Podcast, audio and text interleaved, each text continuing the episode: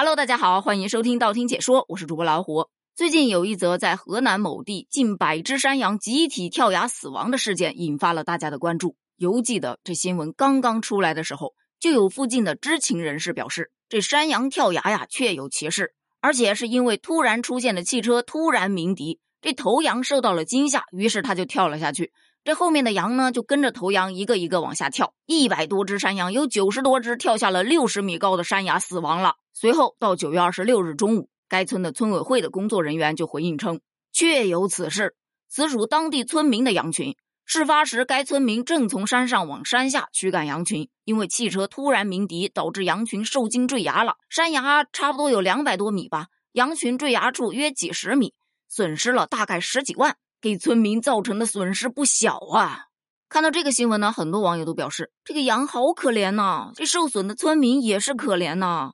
就是就是，这鸣笛的司机太过分了，我平时就最讨厌这种疯狂鸣笛的司机。眼看着这个新闻热度一直高居不下，这羊主人就出来说了：其实啊，山羊跳下山崖的事儿确实属实，但是跳下去的山羊没有说的那么夸张，什么近百只，只有不到二十只。死了也没有九十多只，是死了十八只。原因也并不是因为汽车鸣喇叭的问题，而是受到隧道内的灯光惊吓。羊群主人还原了事情真相，说在二十四日早上，自己在山里头养的九十多只山羊长得还比较好了，他就想着把这群山羊从山上赶到山下去，打算卖掉。九点多的时候，在经过回龙村附近的一段挂壁公路时，途经一段一百多米长的隧道。因为这群山羊是从小就养在山里头的，没有见过什么隧道，所以当他们过隧道的时候，看到隧道里面的灯光就受到了惊吓。出了隧道之后，就纷纷往下跳，并不是网上传的什么汽车喇叭吓到了，而网传的损失十几万也不真实，其实损失了有两万多块钱。目前这些死亡的山羊已经进行了无公害化处理，说白了就是差不多都埋了。而咱们再回来反观这个事件，你有没有发现？传话真的越传水分就越大，不排除一开始人看到哇塞这么多羊往下跳，这怎么着也有几十只吧？这个几十只它就有点意思了。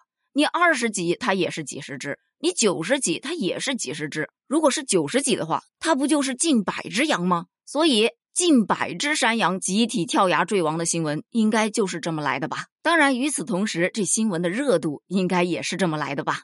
而在这个大热的话题下。网友们其实有几种不同的观念。第一种自然不必说，咱们前面提到了，就是比较心疼的。虽说最后只死了十八只，损失两万多块，但是这也是羊主人辛辛苦苦养大的羊啊，想赔都不知道找谁赔，只能自认倒霉。还有一种说法就是，这领头羊太重要了，找个这么胆小的羊做领头羊，它一受到惊吓，居然会采取如此激烈的行为，这对后面的羊群伤害有多大呀？这锅领头羊得背。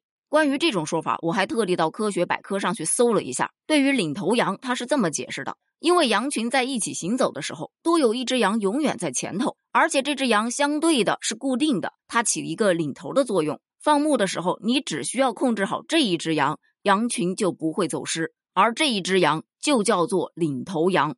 领头羊的诞生是羊群自己优胜劣汰、自我竞争脱颖而出的，因而它具有天然的崇高威望。是权和威二者自然合一，而往往领头羊一定是这群羊当中体格最健壮、跑得最快、听力最好、眼观六路、耳听八方最为敏锐的。说白了就是身强体壮。但不仅仅有一个强健的体魄，他还很注重于战略，要去什么地方，该怎么走。他自己想明白了，就会赶紧启程，不需要和其他人商量，也不用管羊群在奔跑的过程中有什么其他的状态。我定好了路，我在前面走，你们跟着就行了。所以，领头羊一般可称之为战略型的领导者。而在经济学上，也有一种常见的现象，称作头羊效应，讲的就是所有的羊行动都是以头羊为参照物，用来描述经济个体的从众跟风心理。